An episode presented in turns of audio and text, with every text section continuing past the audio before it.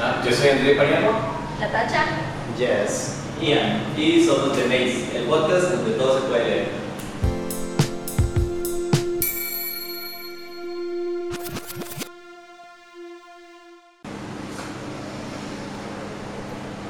Muy Y todos. buenas todos y todas y todos. Bienvenidos a una y bienvenidas y bienvenidas, madre, qué dolor. Este, a un nuevo episodio temporada de The Maze. Eh, el podcast donde se puede leer. Eh, vamos a empezar nosotros cuatro, ¿verdad? Pero ahorita nos vamos André y yo porque el tema principal está a cargo de estos dos chicos que vienen a hablarnos de Eunice Odio. Porque ellos la de. Costa Rica. Legal. Y este, pero esta temporada vamos a tener muchas balas, vamos a tener lucha libre, vamos a montón. El especial de Halloween de octubre. Ujú. Sí, básicamente después de este episodio va por Halloween. Ajá, ajá. Este, vamos a tener una entrevista con eh, Ana Lucía Vega también, que ya habíamos comentado al final de la temporada pasada. ¿Qué más? Eh, vamos a tener un episodio de presentaciones estúpidas porque. Ajá. Ajá. En el cual Ian va a estar borracho.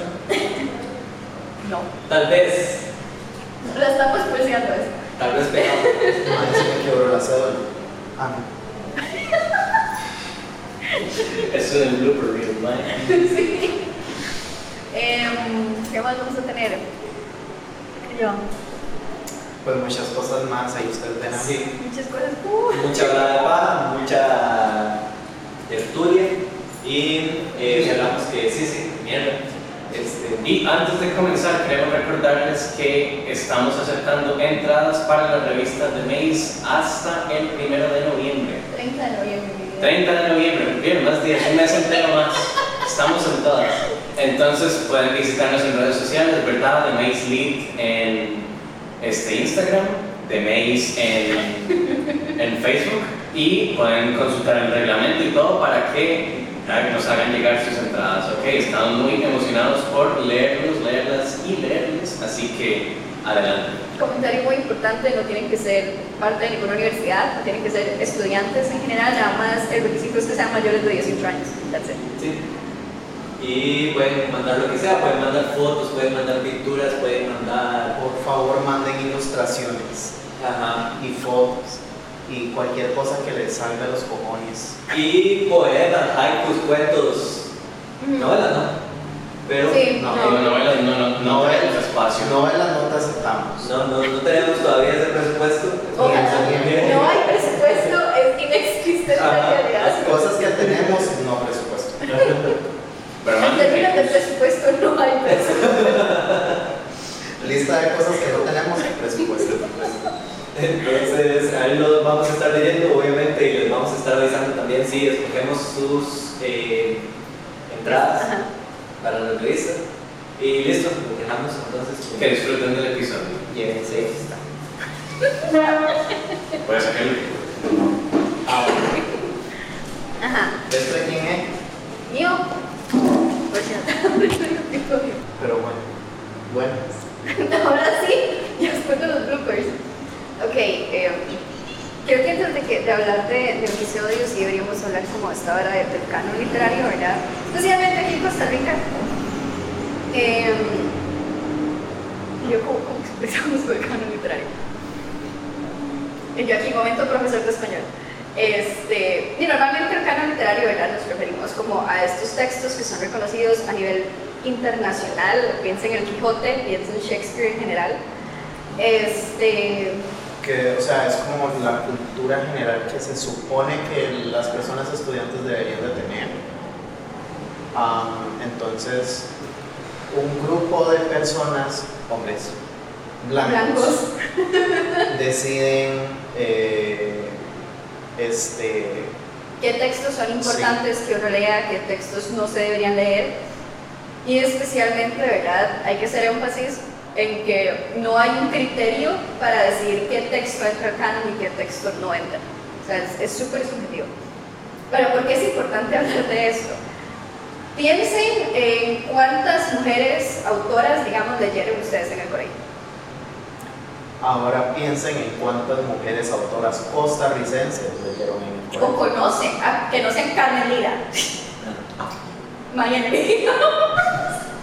Pero eso, o sea, y esto, esto es como para ponerlos en contexto, digamos, porque Eunice Odio es una de las autoras costarricenses que menos se conocen.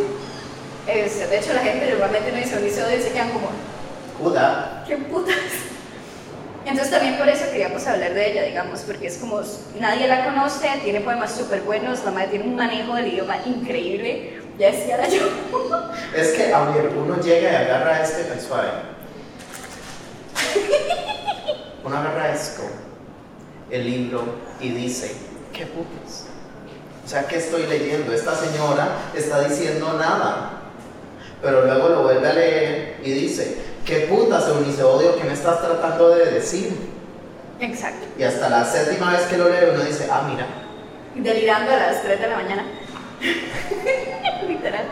Este, pero eso, digamos, Eunice Odio es una autora de la que casi no se conoce nada, especialmente porque como el 90% de las autoras costarricenses eh, tuvieron que escribir y publicar fuera del país, ¿verdad? Porque Costa Rica en los años 50. Este, pero precisamente por eso también es importante leer autores fuera del canon. Sí, es, es importante conocer clásicos, ¿verdad? Es importante leer Shakespeare, aunque fuera mierda leer teatro. I'm sorry, is what is. y la cara de Andrei de... O sea, es importante conocer clásicos, pero es importante salirse también de eso, salir de la zona de confort de la academia, ¿verdad? Este... Y por eso estamos aquí para hablar de eso. tampoco es como que estamos diciendo el canon es una, bueno, no, sí estamos diciendo sí. el canon es una mierda, pero eh, el canon tiene su lado bueno, uno aprende las cosas, como un- uno se lo lee y aprende como lo que no debe hacer. este, y, y ya cuando, cuando uno tiene ese criterio y, y descubre el mundo de afuera, uno dice, ah, mira, existen otras cosas y, y, y, pues sí, ya se me olvidó el punto, pero bueno,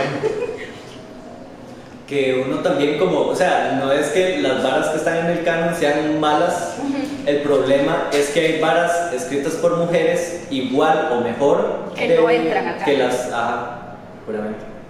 Que esa es otra cosa, digamos, uno cuando piensa en el canon tiene que preguntarse por qué este texto está ahí y por qué este otro no. O sea, ¿qué hizo que este sí esté ahí y este otro no?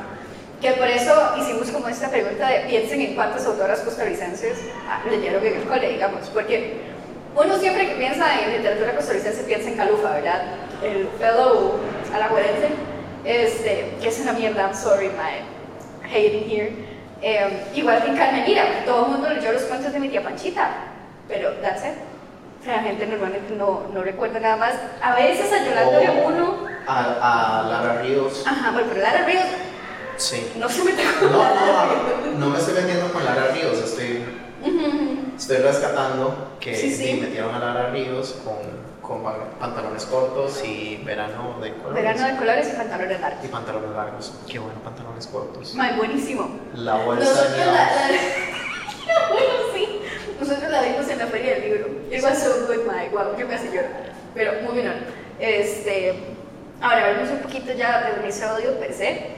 Eh, sabemos que ella empieza a publicar en 1948 y con todo esto de la poesía, ¿verdad? Que decía Gerson que uno la lee y lo que es esta mierda, de qué está hablando esta señora. Con eso, digamos, supuestamente dicen los críticos que la MAE creó lo que se llama el erotismo explícito. Que yo no estoy de acuerdo porque explícito, no es. Explícito no es. O sea, ya cuando usted analiza las metáforas, iris, o sea, es muy, muy Ajá. explícito, pero usted a primera vista es como. Pero uno tiene que ir como súper, súper, súper, súper adentro en el lenguaje para saber que está explícito. O sea, es que la señora, mi amorcita, mi amorcita quería expresar muchas cosas y ella, ella, ella dijo, esto se tenía que decir y se dijo. Ahora, este, tenemos que entender, sí, como Nat dijo, fue en el 48-50 cuando este libro, Los elementos terrestres, que es el que estamos analizando, eh, salió. ¿De qué vamos a hablar? No lo vamos a analizar, ya me lo Bueno, ya no, la- ya no, eh, esa mierda. Ya no sé hablar. Eh, ya lo analizamos. Este, y, y pues sí, los temas que se tocan para, para hacer el 48-50 estaba O sea, si es explícito para el momento en el que estamos ahorita, digamos, en ese tiempo, Pero ¿qué tema se toca, Natacha? bueno, episodio, obviamente, ¿verdad? Yo hice, hice el spoiler, ¿verdad? Porque estaba era el erotismo explícito, pero sí, la Mae escribe poemas como súper sexosos, por decirlo de una manera, pero en realidad son como muy sensuales, como muy íntimos y así. Pero hago hincapié en que a primera vista no parece así. Usted no sabe que está leyendo. Usted está leyendo un montón de metáforas, pero that's it. A ver, le damos un pedacito de algo. ¿Cuál?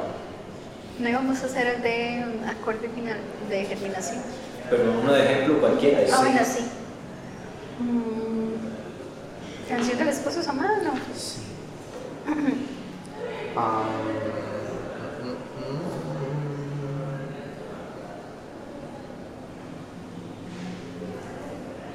Es que quiero uno que sea así como. Ok, sí. Estamos hablando del el poema cuarto, Canción del esposo a su amada, en la línea 22. No sabemos contar. Sobre los muslos te pusieron racimos de ira y vocación de besos. Yo haré que de tus muslos bajen manojos de agua. Ok, ah, viéndolo así, o sea, se, se está muy explícito. O sea, se está muy explícito. Tomando en cuenta que es canción de el esposo a su amada. Ok, hay que entender que mi chiquita pasó como por muchas relaciones. Bueno, no muchas relaciones, pero las relaciones que tuvo ella fueron como muy intensas. Este, y para ese momento no recuerdo bien, estoy mamando, si estoy mamando me corrigen ahí. Ajá. Está Pero creo que para estos tiempos es cuando la MAE empieza a tener como eh, indicios de que se va a divorciar, ¿verdad? No es para después. Bueno, la MAE se divorcia en algún momento y este, este yo. Este poema la Mae este, lo escribió como. ¿Cómo es que va a estar sabiendo yo qué lo escribió? O sea, él no fue Puta, allá. yo voy a encontrar. Pero, este. Dimae era como lo que ella sentía que el esposo le estaba contando. A él, le, le estaba diciendo a ella mientras tenían el sexo. Mientras hacían el, el sin nombre. Yo buscando aquí todo. Exacto. El frutifantástico. Can't relate, pero. El sin distancia. Bueno, importante, publica en Guatemala, digamos. Ella empieza a publicar libros en Guatemala. Ah, sí, este libro no, este libro no se publicó aquí, a Jesús, no se publicó, no se publicó aquí en Costa Rica. Bueno, este es de la editorial Costa Rica, ¿verdad? Sí, Pero ahorita. Pero este, cuando este, este libro, ella, o sea, el libro ganó un premio en Guatemala como a nivel centroamericano, ¿verdad? Y por eso fue que se publicó. Aquí en Costa Rica no lo habían publicado, sino como hasta hace poco. Este, Sí, ganó el premio eh, el concurso centroamericano de poesía el 15 de septiembre con el libro Los elementos terrestres en el 47 y el libro se publica un año después.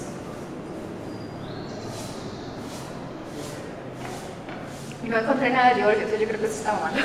no, la maestra, la maestra se divorció. Sí, Ay, no divorció. es que tendría que meterme a buscar en el, en el de nosotros y that's not happening. No, no. Bueno, el punto es que se divorció. Eh, mientras yo. Pues, pero sí, digamos, ella fue como muy revolucionaria y creo que todavía es muy revolucionaria, que obviamente es demasiado pedir que el MEP meta de ese odio en algún momento.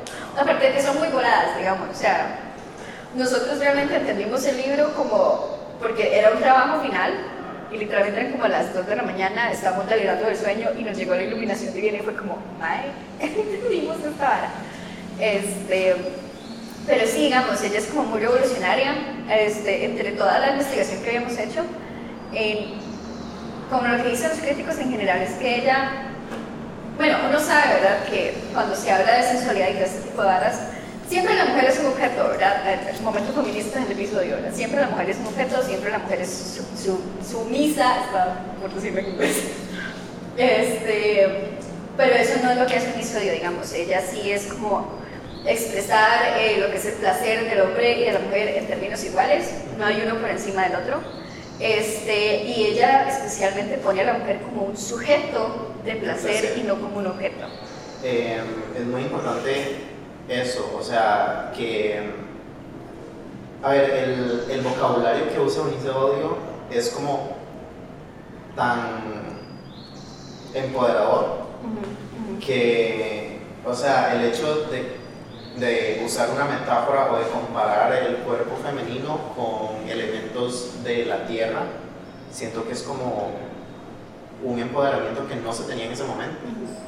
O sea, que poetas de antes lo que hacían era como, oh, mi amada, no sé qué. Y, y Ay, flash- Flashbacks a Pablo Neruda. tus perlas blancas que me iluminan el día, no sé qué. El de, de, de quién es el poema que básicamente se le carga que uno de él es mujer, que le dice, usted es bien fea, pero la amo. Ah, no me El- acuerdo. ¿Ese no fue enero del poema 15? No sé. Que es como me gusta cuando hablas, cuando No. callas porque estás como ausente, ¿no? No, no, ese no. Es otro. Más sutil, digamos, pero básicamente le dice que está bien fea. O sea, se le No, carga bueno, completamente, no pero lo sí leímos. te amo. No, no me acuerdo. Creo que no lo leímos. Pero bueno, el, este libro va como creciendo. O sea, empieza como muy, muy light. eh, y creo que, el primer poema No trae como el índice, como para ver. Ah, me cago en ella. eh, se llama Posesión en el sueño. Y es más que todo como una invitación Ajá. al, al amado a acostarse y tener intimidad, pero el approach es como muy, no sé, como... Es que es como, sí, sí, pero es como. Es una invitación, pero sin ser así como, Mae, nos vamos ya. Sí, Es como muy. Pero cuando Gerson dice intimidad, es eso, digamos, que no necesariamente tiene que ver con sexo, pero sí es como muy, muy suave, muy. Es- Estoy pensando en la palabra en inglés, pero me acuerdo la palabra en español. Muy gentle, usted que usted se sabe. Gentil. gentil. Gentil, gracias. Que vayan a encuchararse, digamos. Ajá. Por ejemplo, empieza así. Ven, amado, te probaré con alegría, tú soñarás conmigo esta noche. Tu cuerpo acabará donde comience para mí la hora de tu, de tu fertilidad y tu agonía. Y porque somos llenos de congoja, mi amor por ti ha nacido con tu pecho. Es que te amo en principio por tu boca. Am, o sea, la madre no le está diciendo venga y hágame de todo. Este, es como un, una invitación a tener esta intimidad que... A conectar, a literalmente a conectar. Exactamente. Luego sigue, ven, comene- comeremos en el sitio de mi alma. Antes que yo se te abrirá mi cuerpo como mar despeñado y lleno, hasta el crepúsculo de peces, porque tú eres bello, hermano mío, eterno mío, dulcísimo. Ahí mete cuchara en que hermano mío no lo dice en plan como sacado. lo dice en plan que son iguales, digamos, es Ajá. eso, como. No hay una relación de poder ahí en ese sentido. Igual el hecho de que explore, o sea, se da la libertad de explorar su cuerpo y que de ahí salga una conexión más profunda que solo carnal. No dijo un poema donde hablaba de masturbación. Sí. ¿Verdad que sí? Yo. Sí. El- Que esa es otra, o sea, si esto es raro en estos, en estos tiempos, ahora imagínense en los 50. No recuerdo si era creación o era este. este- Yo creo que era creación, pero no estoy segura. Am, ok, la Maya ha venido hablando sobre las relaciones que ha tenido, o sea, como las relaciones carnales, pues. Y en esta iluminación llega y dice: Alguien pasa rozándome las venas y se abre el surco entre la flor y el labio. Es que llega la noche en columna de amor y ruiseñores. Su casco azul, lacustre, enjuaga el alba. Baja la niebla por su piel y huyen roces de pluma herida y madrugada. Y antes de ser, para futuro arriba del planeta, tiniebla inaugural, cristal esquivo, quietud de sumergido de resplendores, la noche es de aire y tallo oscurecido. Ok, Este, aquí ella está básicamente explicando el juego previo antes de la penetración. ¿Por qué me atrevo a decir esto? Ah, primero, el casco, el casco azul. ¿Qué es el casco azul? Pues el glande.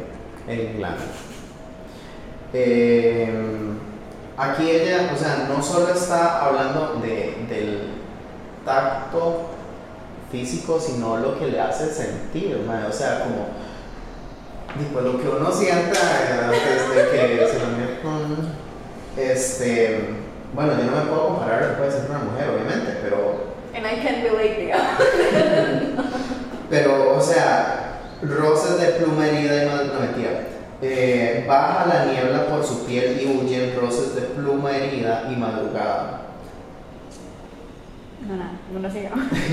Yo es que si no lo vi, otro poema. Este, es como esta sensación que van bajando, o sea, que uno siente como que se le baja todo y le vuelve a subir y, y pues sí. ¿Qué ibas a decir? Porque ya perdí el punto. Lo siento. Estamos en germinación, ¿verdad o no? Señora, Sí. No, que usted lo que había hablado del, del orgasmo era en consumación. ah, Y me di cuenta porque tenemos aquí la cita, digamos. Que es mi sexo como el mundo, Diluli tiene pájaros y me estallan al pecho palomas y desnudos. Yeah. Esa es, eh, bueno, hay que entender que la mayoría de, los, de las personas poetas tienen como una metáfora personal. Y descubrimos que la metáfora personal que tiene Eunice son las aves y este, Especialmente los biseñores. especialmente los ruiseñores. Este, los ruiseñores más que todo simbolizan como el punto de éxtasis eh, en una, bueno, en cualquier situación en la que se esté hablando en un poema de Eunice. Eh, más que todo cuando dice eh, los ruiseñores estallan en mi pecho, creo que es que dice. Em, en la que yo le dije, No me acuerdo si era en ese, pero hay un hay uno donde sí dice eso, que este dice que son palomas y desnudos. Ok, But still, digamos. igual está como la comparación, o sea, la, la relación entre los ruiseñores y el pecho y El- con el corazón Con el especialmente, corazón. por eso de las alas, el, el movimiento y todo eso. la, la, la palpitación que se va acelerando y, y el estallido. Am, ay, aquí está el de... Ok, Ujú. le gusta que hablé mucha mierda. Y tú a la orilla del paisaje tiemblas a intramarino pescador de espumas, cuya cadera crece entre corales, crepúsculo manchado de violines, compañero fugaz de mi costado. Y están acostados ahí a la par. y André está como yo me voleo para no poner atención a esta mierda. Am, pues sí, di, no sé. Ah, bueno, y la espuma, ¿verdad? Este, pescador de espumas, que tiene que ver también con el orgasmo, por si acaso. Ajá. ¿Por qué decimos que se relaciona con el orgasmo? Pues no sé. Espuma, blanco. Es que ¿Y yo? era una pregunta didáctica para hacer que- Que la gente busque su propia respuesta. Pues sí. Bueno, esto sería todo. Muchas gracias. Am, pues, Y el que dijeron de, de. ¿Cómo es que se llama? El que pasaron media hora buscando. Germinación, sí, ese es el de los Jaspers. Ajá. sí, Yo eh, espero que nos imaginen a nosotros como a las 2 de la mañana leyendo estas mierdas. porque haciendo tenemos que entregar eso al día siguiente. Ajá. Y después nos cambiaron la fecha de entrega, pero ajá. Pero a, a esas horas, literalmente ya alucinando. Intentando entender esto. Otra cosa que ahora que estoy leyendo ese es que Eunice también este, quería como incluir a otras mujeres en su en su en su este. En su poema. eh, En su arte. en su arte pues. Este o sea así es como yo lo siento.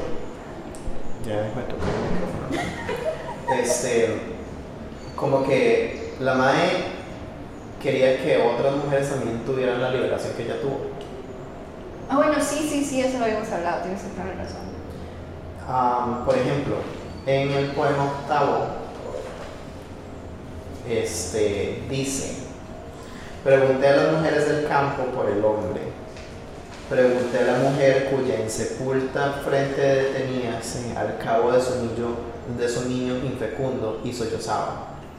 Mujer, ¿has visto tú a mi amado? ¿Has visto al huésped mío, al camarada hermoso?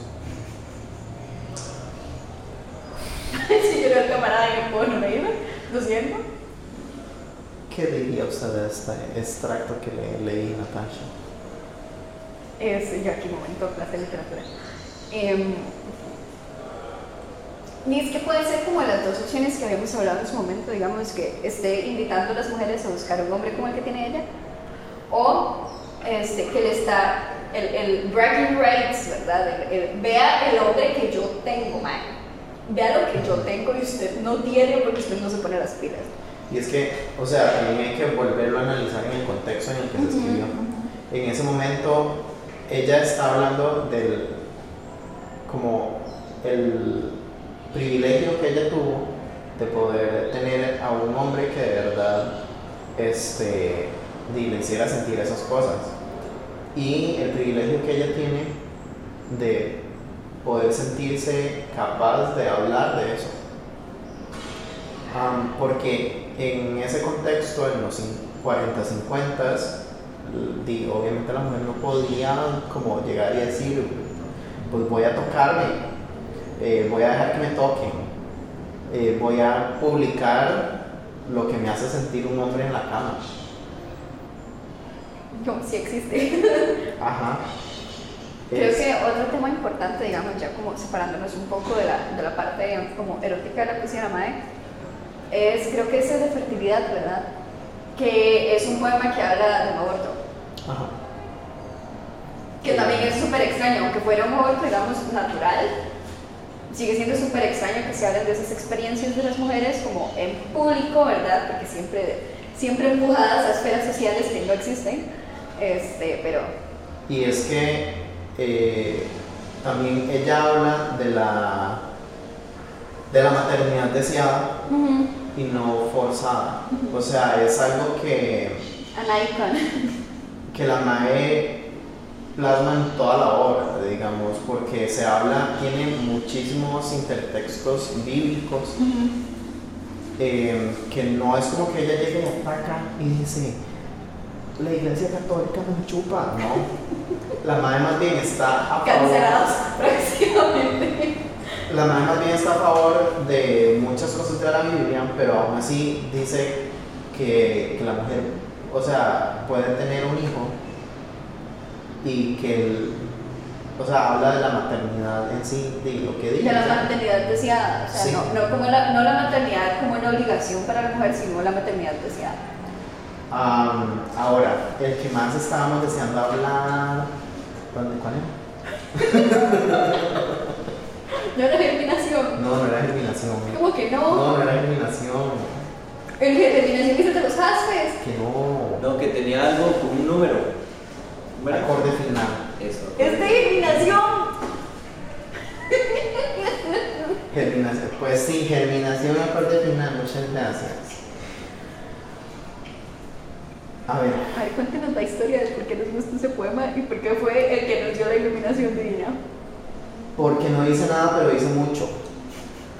Vamos a ir línea Yo por línea. años. Es que me gusta esta película porque es como una película. Because it feels like a movie. Al borde de alegres segadores tiembla el agua. Agua otra vez. Estamos hablando de que es el acorde final. Va. Poetry 101. Leamos el título. Acorde final. Música. Tonalidades. Yo no sé ni mierda de música. Pero bueno. Pero ya sí. Pero bien, sí. Acorde final. Estamos hablando de que va a terminar. Va a terminar. ¿Ok? Al borde de.